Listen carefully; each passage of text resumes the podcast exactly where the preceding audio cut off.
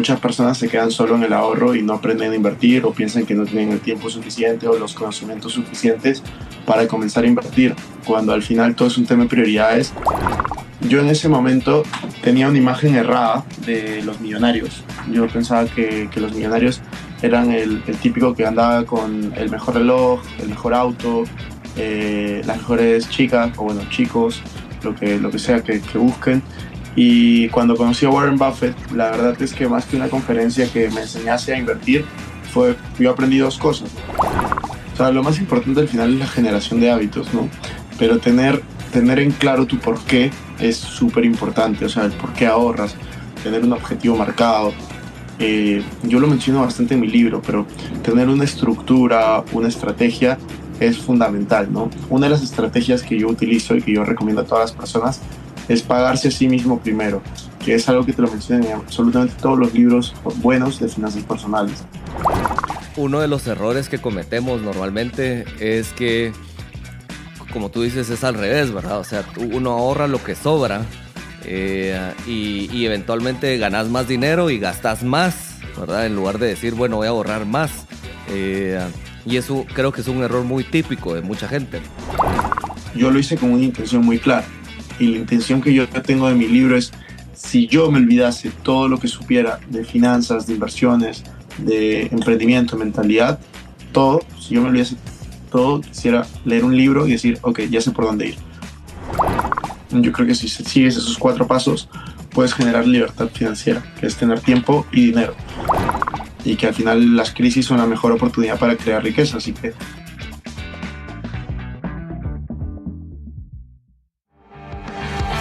Este podcast llega a tus oídos gracias a nuestro patrocinador oficial Abra la Tapa.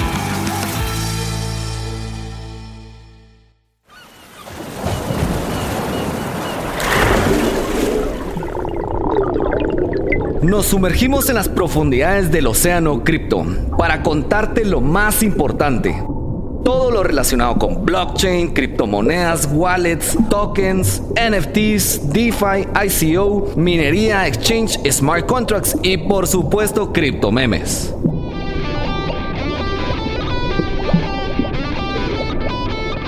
Bitcoin, Ethereum, Cardano, Tether, XRP and Polkadot. Dogecoin, USD Coin, Terra Luna Chainlink, Uniswap, Litecoin, Bitcoin Cash, Algorand, Rapid Bitcoin, Polygon. Filecoin, Tron, BitChain, Stellar, Ethereum Classic, DAI, Tesos, Ape, Monero, CryptoCoin. Yo soy David Wong y esto es Crypto Ocean. Hola, hola a todos. El día de hoy vamos a, a grabar nuestro nuevo episodio de podcast de Crypto Ocean. Y hoy va a haber un twist bien interesante en los episodios que hemos estado grabando porque mucha gente nos ha estado escribiendo y diciendo que pues quieren conocer un poquito más de estrategias de inversión, cultura del ahorro, cultura financiera. Y hoy vamos a hablar un poquito eh, de estos temas y tenemos un invitado súper especial que, que aquí le, le vamos a dar las gracias por por participar con nosotros. De qué rato, pues como ustedes saben, ya abrimos las operaciones de Perú y estábamos buscando a alguien que, que fuera de, de, de, esas tierras y que nos pudiera pues compartir un poco sus conocimientos. Así que a pesar de que está al otro lado del continente, eh, aquí lo tenemos el día de hoy. Hoy les quiero presentar a nuestro invitado especial que se llama Cristian Arens. Y eh, pues vamos ahí a platicar un poquito de todas sus comunidades que tienen YouTube, en TikTok, en Instagram. Y además tiene un libro súper espectacular que lo tiene ahí a su espalda cuando lo vean ahí, que se llama Código de Dinero. Y pues ahorita nos va a contar un poquito. Yo siempre ahí veo sus redes y veo que ahí anda grabando autógrafos en todas las librerías y todo. Entonces ahí, Cristian, bienvenido. Eh, y muchas gracias por participar en nuestro episodio de Crypto Ocean. Hola David, ¿cómo estás? Muchas gracias por la invitación. Estoy muy feliz, muy emocionado de, estar aquí con ustedes y nada, a darle, a darle con todo, a disfrutar estos, estos minutos que vamos a estar acá. Buenísimo, Cristian, pues bienvenido. Si querés, podemos arrancar. Yo ahí estuve viendo que pues estudiaste en una universidad en el Perú, ¿verdad? Y, después sacaste tu maestría en el IE. Eh, así que contanos un poquito de, si querés, tu trayectoria para toda la gente que pues por primera vez te está escuchando, que conozca un poco de, de, de quién sos vos y cómo ha llegado hasta acá. Sí, claro, yo, yo tengo 27 años. Llevo 10, bueno, ya 11 años desde que comencé a emprender. Yo emprendo desde que tengo 16, desde muy pequeño. Comencé con un negocio de compra y venta de accesorios eh, y luego comencé a importarlos desde China y distribuirlos a nivel nacional. Y luego a los 19 años, ya hace 8 años, me pasó algo que, cambiaría mi vida, que es ir a una conferencia con Warren Buffett, que es uno de los, el mejor inversionista de la historia, uno de los hombres más ricos del mundo. Y ahí entendí que era muy importante comenzar a, comenzar a invertir, ¿no? que no bastaba solamente con saber emprender o saber hacer dinero de ciertas maneras, sino tenías que aprender a hacer que tu dinero haga más dinero, si no ibas a terminar trabajando toda tu vida por el mismo. Entonces ese fue el aprendizaje que yo tuve en ese momento y fue como empecé, ¿no? Yo estudié la carrera de Administración de Empresas en Lima, en la Universidad del Pacífico, y de hecho el año pasado terminé mi, mi MBA, mi maestría en EA Business School en Madrid. Es por eso que todavía sigo aquí en Madrid. ¿Y se, celebraste, celebraste ayer vos? Ah, claro, claro. bueno, ayer por, por, el Madrid que ganó la Champions. Bueno, antes de ayer lo ganó el sábado. Y sí, claro que sí. Este, estoy muy feliz por eso. A mí me encanta el fútbol y soy súper hincha del, del, Real Madrid. Qué alegre, qué alegre. Pues mira, pues Cristian, la verdad que me parece súper interesante un poco lo que vamos a conversar porque cuando yo, yo, soy un par de años mayor que vos, pero creo que, que vivimos como que en una cultura, si queremos verlo así, donde pues lo que se ha inculcado y tal vez ha venido muy impulsado por las instituciones financieras es la cultura del ahorro, ¿verdad? Eh, y, hoy, pues como tú mismo decías, eh, lo que queremos hacer es que el dinero realmente trabaje para nosotros, pues, ¿verdad? Y, no realmente esté generando un interés, que tal vez vamos a hablar un poquito adelante de lo de la inflación y todo eso, pero ahora tal vez una cosa que es súper importante es la cultura de la inversión, no tanto el ahorro. ¿Vos qué opinas de eso? Yo creo que las dos son súper importantes, ¿no? Es muy, muy difícil invertir sin poder ahorrar primero. Yo creo que el ahorro es el paso previo a la inversión. El problema es que muchas personas se quedan solo en el ahorro y no aprenden a invertir o piensan que no tienen el tiempo suficiente o los conocimientos suficientes para comenzar a invertir, cuando al final todo es un tema de prioridades y si es que ellos no aprenden a invertir o por lo menos a tener los conceptos básicos claros, pues al final lo que van a hacer es delegando esa parte a otras personas y eso puede causar grandes problemas en, en su vida, ¿no? Porque ellos se dedican a trabajar por dinero y le dan la potestad o el poder a que otra persona eh, haga que su dinero trabaje por ellos, cuando al final esas personas, si es que son del 95% de la población y no tienen un patrimonio de más de 100 mil dólares, pues esas personas no son normalmente inversionistas, sino son vendedores que se hacen pasar por inversionistas, ¿no? Buenísimo. Mira, eh, ah, y contar, contarnos un poquito, como que tal vez me, hablando de la conferencia que fuiste con Warren Buffett, pues sí que decías que, que te dejó como que poner a trabajar el dinero. ¿Qué, ¿Qué, fue lo que vos saliste de esa conferencia y qué, qué, qué espíritu llevabas? ¿Qué dijiste vos, voy a cambiar mi vida? ¿En qué lo voy a cambiar? Yo, yo cuando fui a esa conferencia tenía 19 años, me, me está yendo muy bien en mi emprendimiento y yo en ese momento tenía una imagen errada de los millonarios.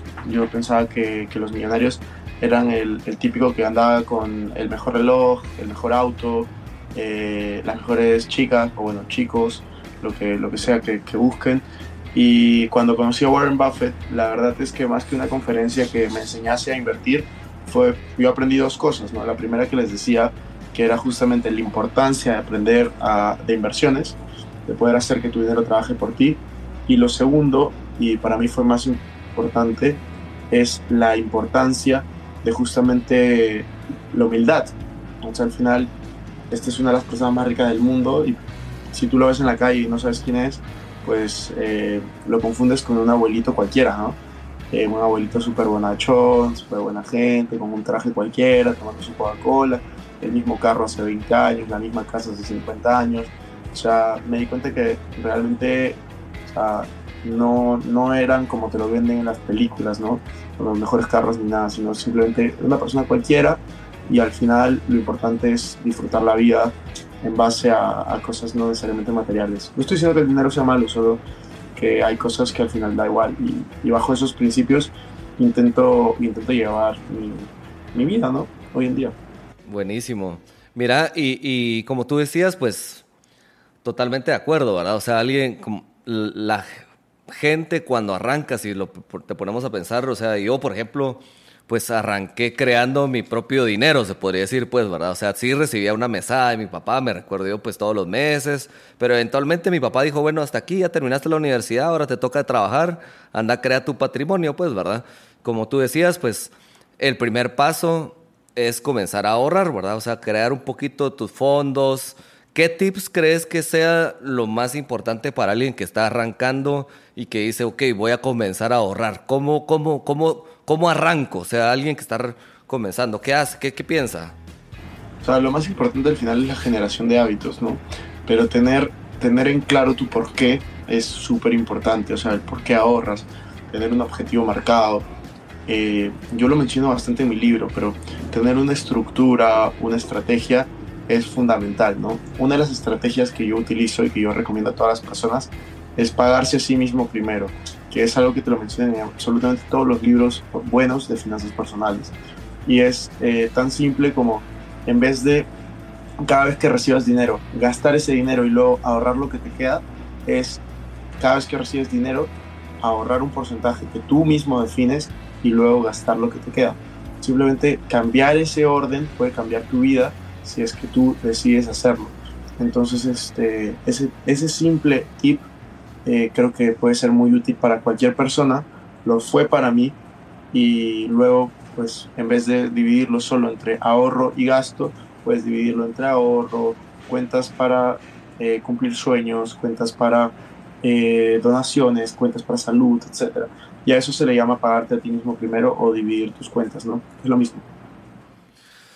No, buenísimo. Yo, yo creo que ponete uno de los errores que cometemos normalmente es que, como tú dices, es al revés, ¿verdad? O sea, uno ahorra lo que sobra eh, y, eventualmente ganas más dinero y gastas más, ¿verdad? En lugar de decir, bueno, voy a ahorrar más. Eh, y eso creo que es un error muy típico de mucha gente, ¿no? O sea, lo ves que ibas, tenías tu moto y bueno, ahora tienes un nuevo puesto, pum, vas y te compras tu carro. Eh, y te endeudas. O sea, o sea comienza todo ese, ese, un círculo, creo yo, pues, o sea, que es muy común, pues, en Estados Unidos es, es, es hay una cultura mucho de, del consumismo, pues, ¿verdad? No, no tanto de hacer todo este tema de, de ahorrar e invertir. Mira, Cristian, y contanos un poquito de tu libro de Código de Dinero, de tal vez desde que te imaginaste decir, ah, voy a hacer un libro, a, a ponerme esta meta, de cumplir tener mi primer libro y luego quiero hacer de este contenido. Contanos un poquito de ese libro. Publiqué el libro en versión virtual en vez de en versión física a través de Amazon. Aprendí cómo hacerlo y luego ya con la editorial lo publicamos a mediados de año. Eh, después firmamos un contrato con Planeta y nos ha ido muy bien. Lo tenemos en este momento publicado de manera física en Perú y en España y en todos los demás países del mundo lo pueden encontrar por Amazon. Y el libro trata básicamente, o sea, hay, hay personas que escriben libros no sé, dedicado a, alguien, a un perfil en específico. Mi libro yo lo hice con una intención muy clara. Y la intención que yo tengo de mi libro es, si yo me olvidase todo lo que supiera de finanzas, de inversiones, de emprendimiento, mentalidad, todo, si yo me olvidase todo, quisiera leer un libro y decir, ok, ya sé por dónde ir. Y ese, ese fue el propósito de mi libro. O sea, realmente el libro lo hice pensando en mí, creando el contenido que a mí me hubiera gustado encontrar y así como, como yo, creo que hay muchas personas que también le ha servido el libro. Es eh, cuatro pasos para hacer que tu dinero trabaje por ti, que te habla básicamente paso número uno, invertir en ti. Paso número dos, conocer y entender de inversiones. Paso número tres, empezar a invertir. Y paso número cuatro, generar ingresos residuales, generar ingresos que no dependan eh, de, de, tu tiempo, ¿no? Entonces, este, yo creo que si sigues esos cuatro pasos, puedes generar libertad financiera, que es tener tiempo y dinero. Entonces es, es básicamente eso. Es eh, mi primer libro. Ya lleva dos años, un poco más de dos años publicado. Desde que lo publicamos con Planeta ha sido top 10 en la categoría en Perú. Y en Amazon también ha sido bestseller, así que ha tenido una, una gran acogida. Buenísimo, Cristian. A ver qué, qué, día te das una vuelta aquí por Guatemala y lo comenzamos a, a, a mostrar aquí con toda la gente.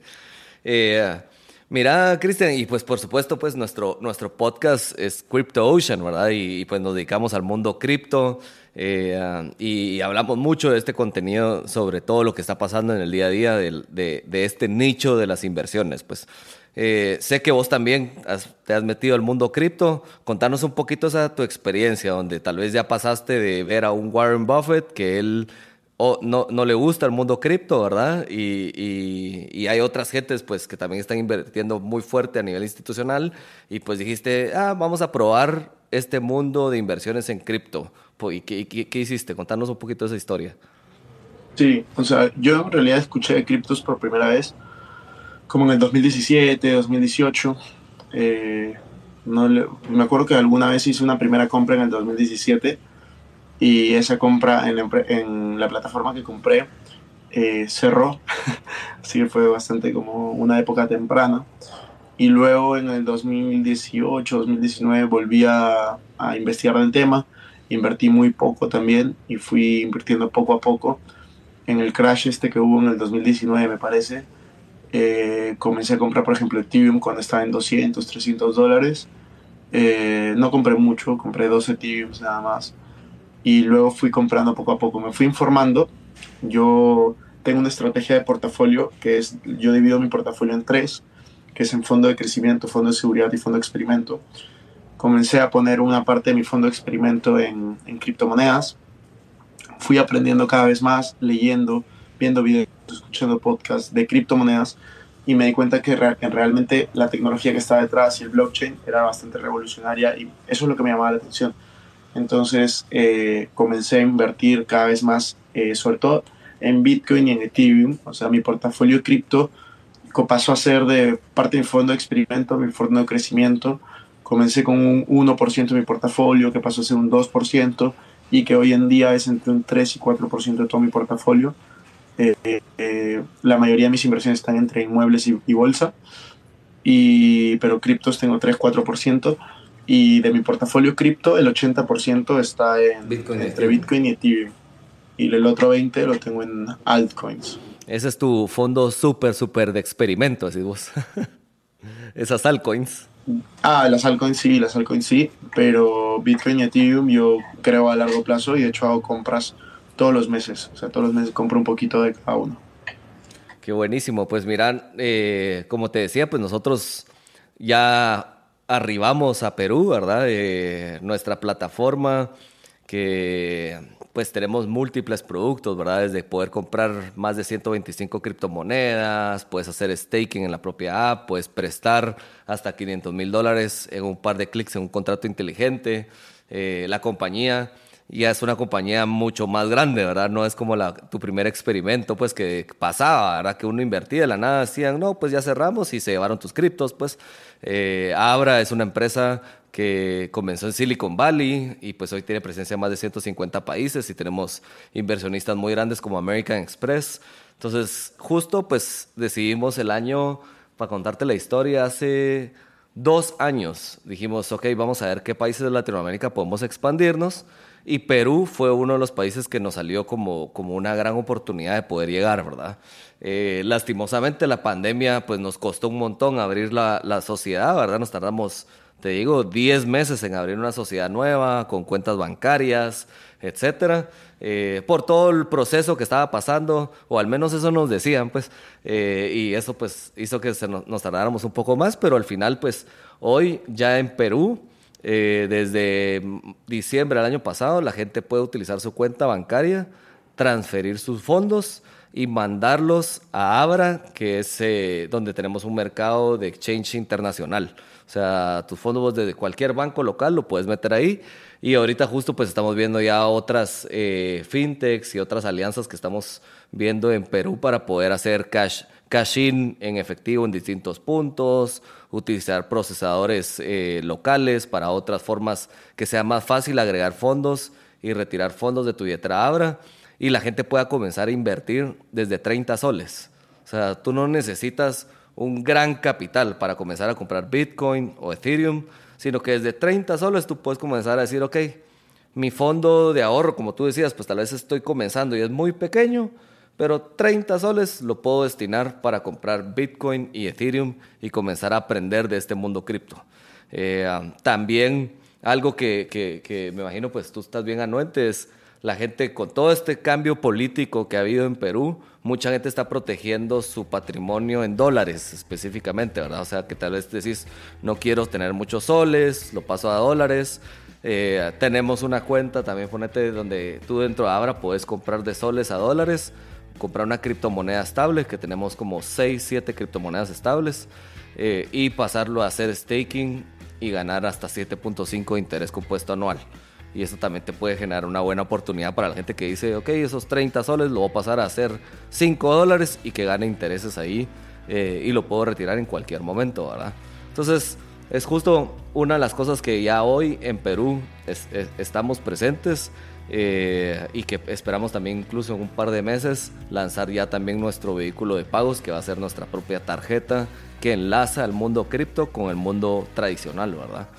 Eh, y eso es como para todos los que nos están oyendo y viendo, pues es, es un poco lo que está haciendo Invesgo y Abra en Perú específicamente, ¿verdad? Genial. Eh, mira, y tenía aquí, cabal, pues nos, nos hacen otras preguntas, ¿verdad? O sea, eh, y tú mencionabas ahí que pues el 4% de tu portafolio está en cripto y el resto lo, pues, lo tenés dividido en estas tres categorías. ¿Cómo arranca una persona? Pues aparte de arrancar comprando tu libro, y ahí están los tips más específicos, pero ¿cómo le dirías vos de que arranca una persona al mundo de la inversión? O sea, ¿en qué momento él ya ahorró como para invertir, que era lo que tú decías que debería comenzar ahorrando y después invertir? ¿Cómo, ¿Cuál sería su, su, guía de arranque?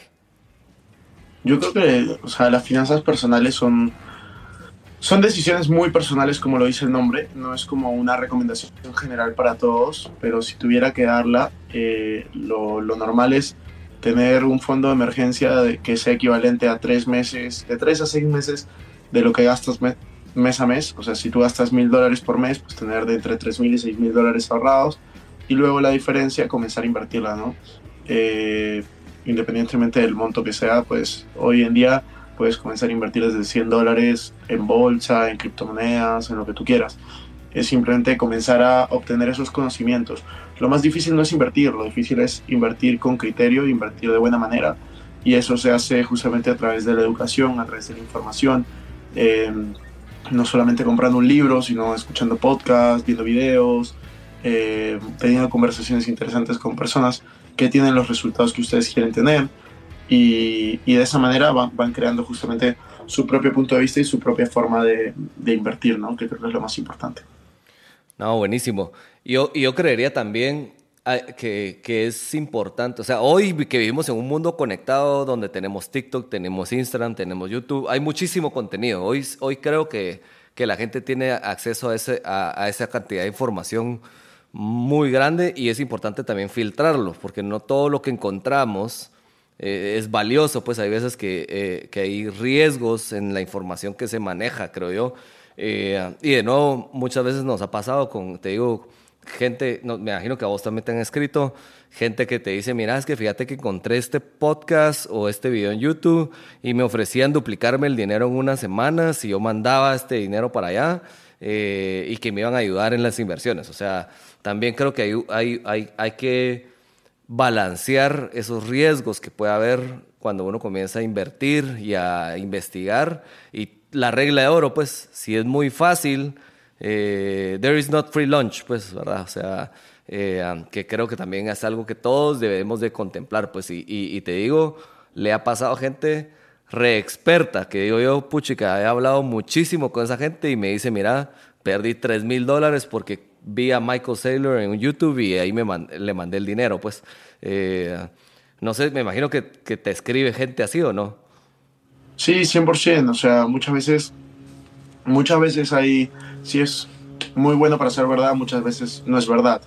Entonces este, hay que tener mucho cuidado y si van a invertir en esta clase de cosas, pues saber que invierten parte de su fondo de experimento, ¿no? Que es lo que decía, parte de la estrategia al final eh, 5% de mi dinero lo destino a experimentar con él, probar cosas nuevas y, y ver qué hay allá afuera, ¿no? Pero tiene que ser parte de tu fondo de experimento al final. Si es que decides aventurarte por una de estas eh, oportunidades o que terminen siendo estafa o que terminen no siendo como tú lo esperabas.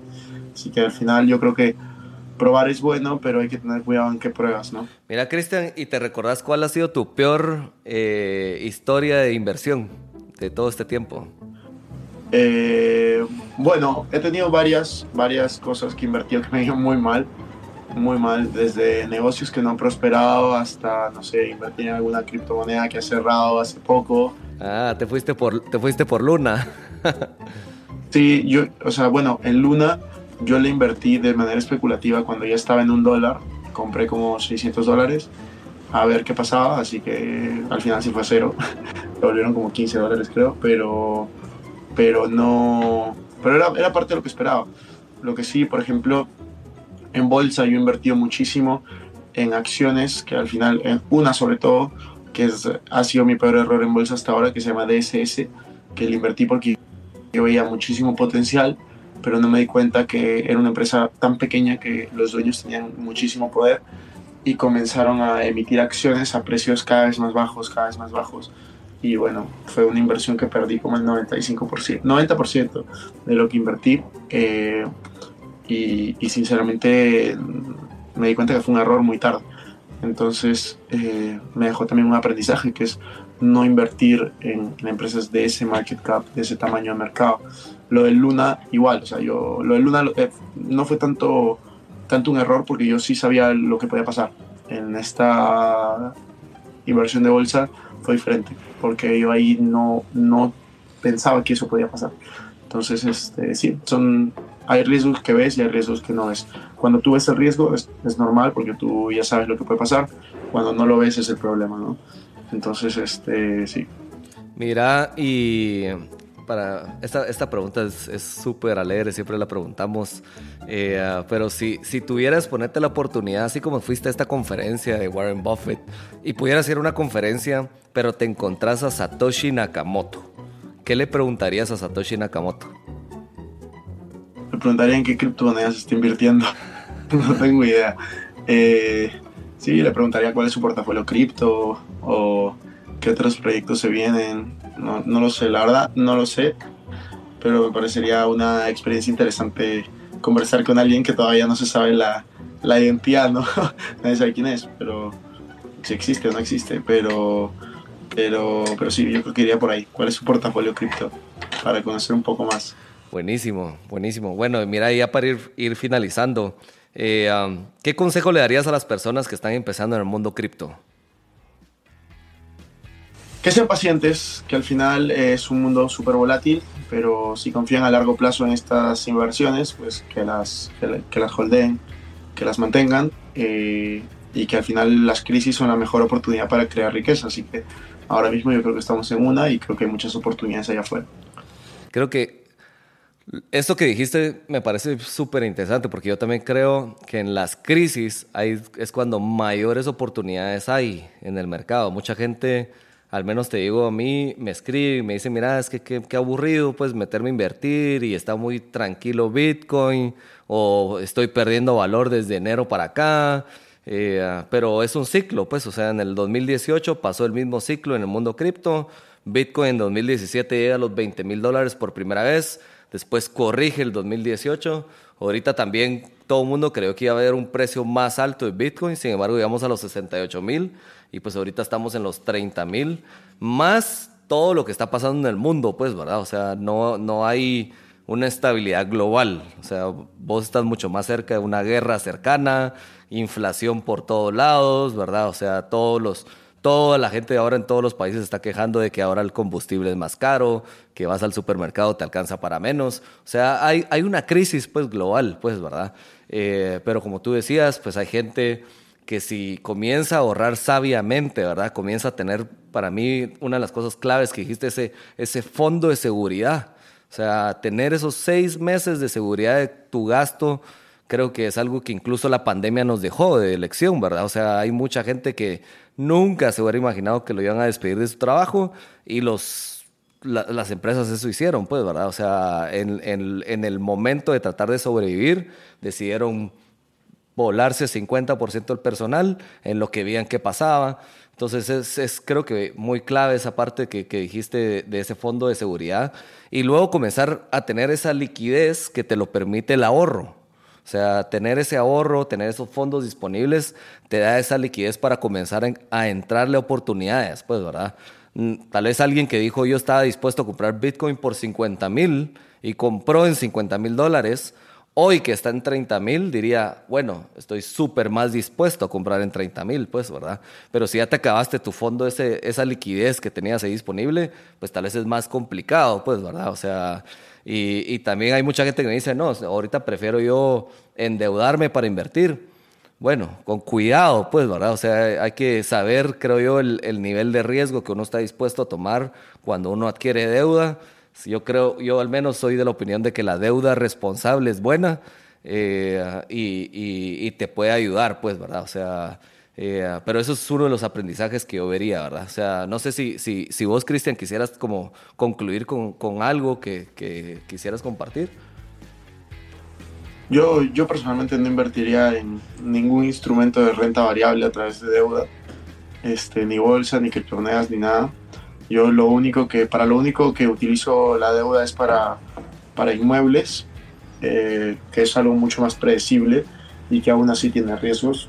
Eh, ya, al final algo que me gusta siempre decir es eh, que el dinero es un excelente esclavo pero un pésimo amo. La idea es que todos aprendan a hacer que su dinero trabaje por ustedes para que ustedes puedan tener tiempo y energía, ganas de hacer las cosas que, que realmente les gustan, les apasionan y feliz de poder ayudar en lo que, en lo que necesiten dentro de este camino. Buenísimo, Cristian. Si querés compartirnos cuáles son tus redes para que la gente te pueda buscar y seguir. Bueno, estoy como Invertir Joven en Spotify, eBooks, iTunes, Google Podcast y de ahí en todas las redes sociales me encuentran como Cristian Arens o Arens Cristian, dependiendo de la red social. Excelente, buenísimo Cristian, te agradezco muchísimo que hayas participado en nuestro episodio de, de y que hayas estrenado nuestro nuevo set, que aquí pusimos nuestra ballena, nuestro Bitcoin Ethereum por otro lado. Así que muchas gracias por, por, por, por, tu tiempo y por compartir pues todos tus conocimientos y experiencia que has agarrado en estos años y, y, ojalá podamos seguir haciendo pues contenido juntos, ¿verdad? Que al final es una de las cosas que como tú decías, mucha gente en América Latina está buscando, ¿verdad? Poder aprender de, de, las experiencias de alguien más y que uno pues de cierta manera pues les va tirando esa guía y les recomiendo pues que, que, busquen ahí tu libro también como tú decías aquí en Guatemala en Dominicana y todos los otros países que estamos pues lo pueden adquirir por Amazon directamente eh, y ahí con P.O. Box lo jalan a su país verdad Genial, buenísimo. Muchas gracias, seguro que sí. Gracias, gracias a todos y estamos ahí para el próximo episodio de Crypto Ocean para hablar más del mundo de las criptomonedas y el mundo de las inversiones.